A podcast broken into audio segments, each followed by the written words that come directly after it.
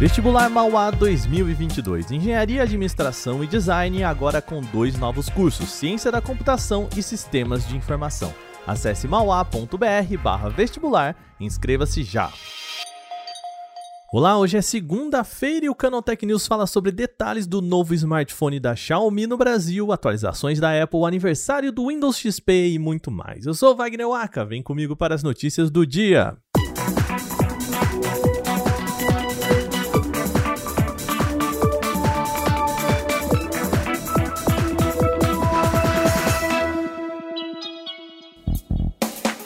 A gente já falou aqui semana passada que a Xiaomi tem um evento para a próxima quinta-feira, quando deve apresentar um aparelho até então misterioso. Agora, em divulgação da própria empresa, foi confirmado que se trata do Xiaomi 11 Lite 5G NE. A companhia apresentou imagens com destaque para o design do aparelho, com foco no quanto ele é leve. De fato, o aparelho tem apenas 158 gramas. A parte divertida aqui é que o teaser aponta que ele é, abre aspas, mais leve que uma maçã, fecha aspas, em clara alusão à Apple. Outra imagem traz uma foto do processador Snapdragon 5G, provavelmente o 778G. Apresentado em setembro para o mercado internacional, o Xiaomi 11 Lite 5G NE conta com tela de 6,55 polegadas com taxa de atualização de 90 Hz e resolução Full HD. Ele também tem leitor biométrico integrado ao botão de energia e conjunto de três câmeras traseiras com sensor principal de 64 megapixels. O evento de lançamento do produto está marcado para 28 de outubro, próxima quinta-feira, às 11 horas no horário de Brasília. E claro, a gente traz tudo aqui no Canal Tech. A Apple atualizou seus sistemas operacionais para MacBooks, iPads e iPhones nesta segunda, trazendo alguns novos recursos para os produtos. A principal novidade do iOS 15.1 é o chamado SharePlay, que permite reunir amigos e familiares de forma remota via FaceTime para assistirem juntos a filmes, a séries, jogos e até ouvir músicas de forma simultânea. Trata-se daquele recurso que uma pessoa pausa o vídeo, todas têm a exibição interrompida para assistir todo mundo junto. Outra novidade importante nesses tempos é que é possível agora integrar o certificado de vacinação direto no aplicativo carteira ou o chamado wallet em inglês, aquele que tem aquele aplicativo que tem direto no iPhone nativo do iOS. Já o macOS Monterey saiu do período de testes e chegou finalmente aos usuários finais. Com isso, MacBooks ganham recursos inéditos para o FaceTime, incluindo aqui o SharePlay, que a gente acabou de citar. Tem novos apps de nota, modo foco, modo pouca energia, atualizações de áudios nos iPods e todos os recursos do iCloud Plus. As atualizações já estão disponíveis e podem ser baixadas direto nas configurações dos respectivos aparelhos. A Positivo anunciou uma parceria para trazer a marca de smartphones intermediários Infinix aqui para o Brasil. Os modelos não são exatamente conhecidos por aqui, mas a fabricante de Hong Kong é conhecida por oferecer celulares intermediários com boas especificações e preços acessíveis, tudo que a gente gosta por aqui. De acordo com o anúncio, o primeiro modelo a chegar no Brasil é o Infinix Note 10 Pro, já disponível a partir desta segunda-feira.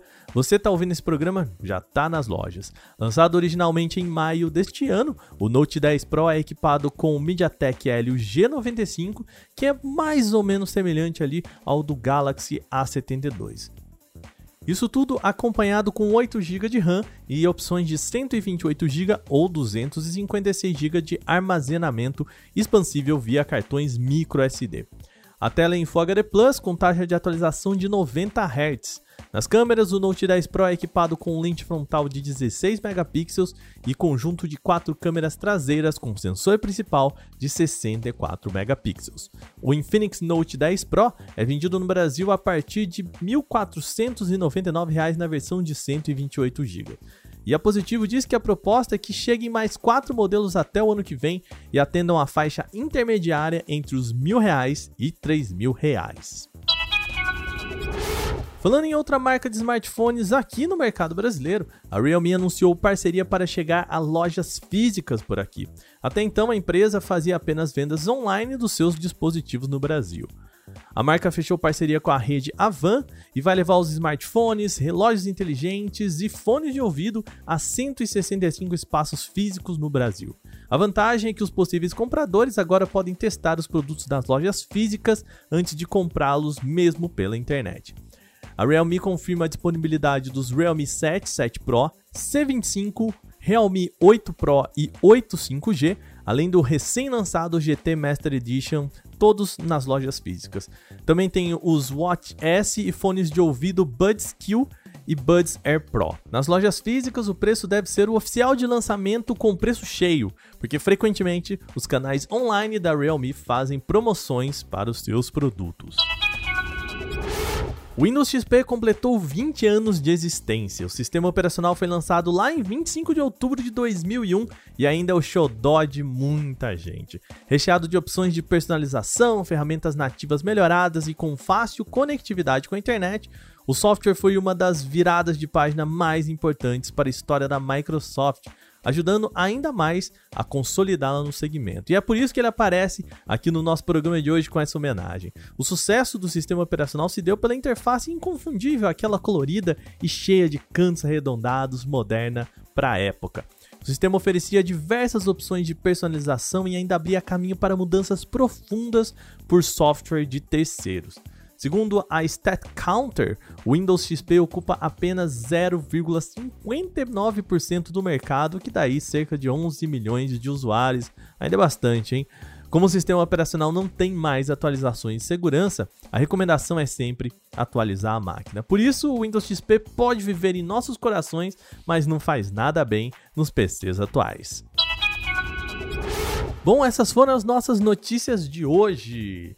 Lembrando vocês que nós estamos no podcast da Alexa. O que significa isso? Significa que se você pedir para Alexa tocar as notícias de tecnologia, ela vai começar a tocar o nosso podcast. Então, experimenta aí você que tem Alexa e também conta para todo mundo que você conhece. Esse episódio foi roteirizado, editado e apresentado por mim, Wagner Waka, com a coordenação de Patrícia Gnipper.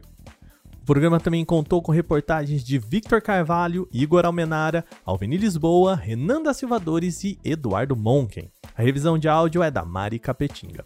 Agora a gente vai ficando por aqui nesta segunda-feira. Amanhã tem mais Canal Tech News por aqui. Até lá, tchau!